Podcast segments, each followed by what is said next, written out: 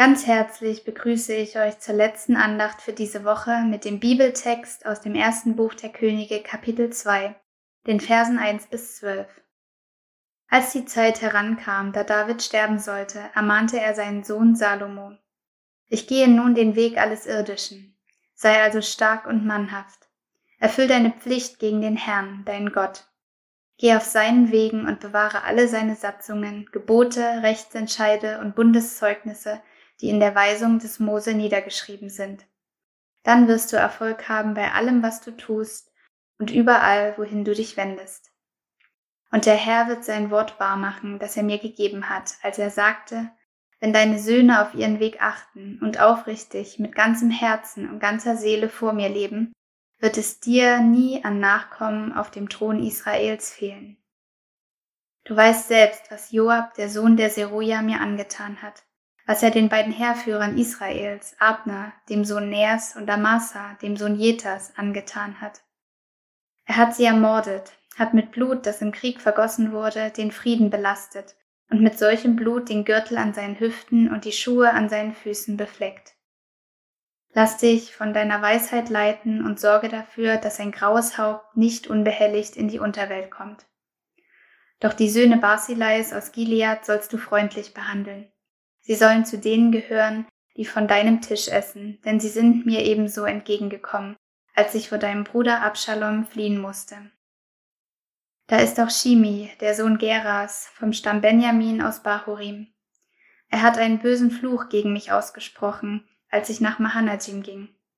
Doch ist er mir an den Jordan entgegengekommen, und ich habe ihm beim Herrn geschworen, ich werde dich nicht mit dem Schwert hinrichten.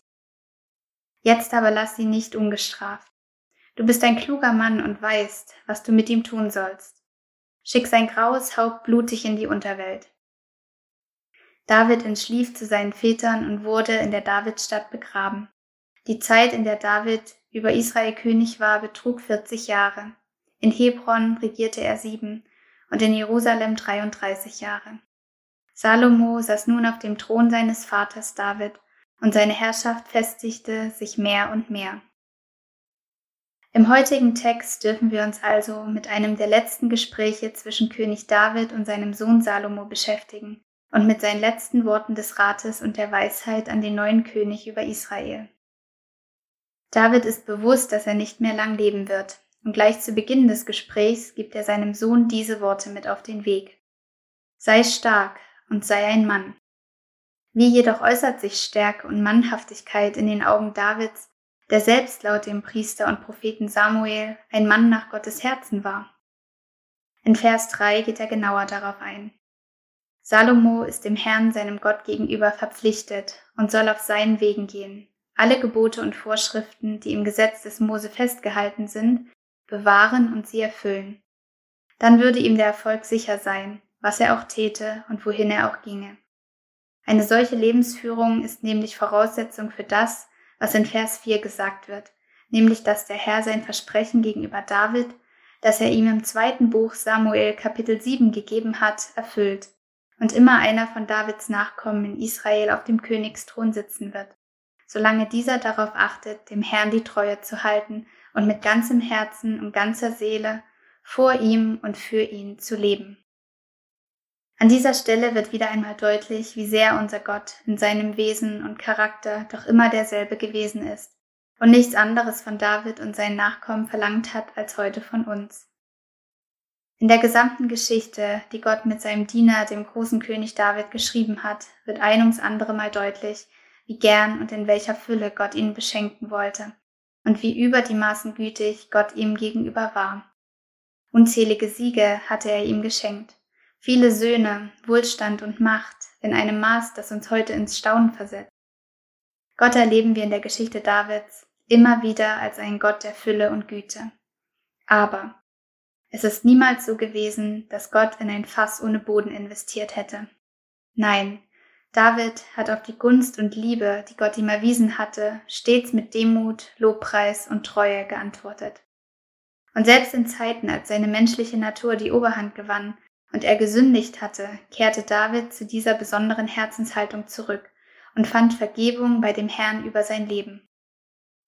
Er, der da als junger Mensch und einfacher Hirte auserwählt wurde, ein ganzes Volk zu regieren und auf fast allen Ebenen siegreich zu sein, wusste, wie viel unverdienten Segen ihm Gott zuteil werden ließ.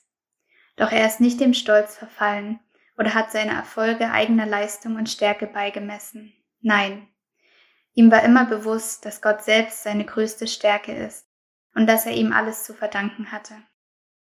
Diese tiefe Abhängigkeit von Gott, die wir in dem großen Eroberer und König David sehen, ist eine Herzenshaltung, die Gott belohnen möchte. Das hatte David verstanden und eben diesen Rat an seinen Sohn weitergegeben.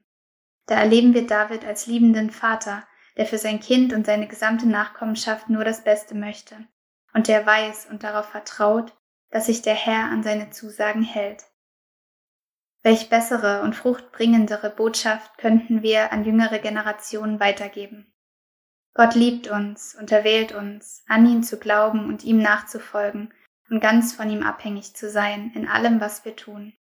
Wir sind aufgerufen, ihm die Treue zu halten und ihm damit zu gestatten, uns in grenzenloser Güte mit allem zu überschütten, was er schon seit Beginn der Zeit für uns bereithält. Trotzdem bricht Gott die Tür zu unserem Herzen niemals gewaltsam auf. Er wartet immer auf unser Ja zu ihm.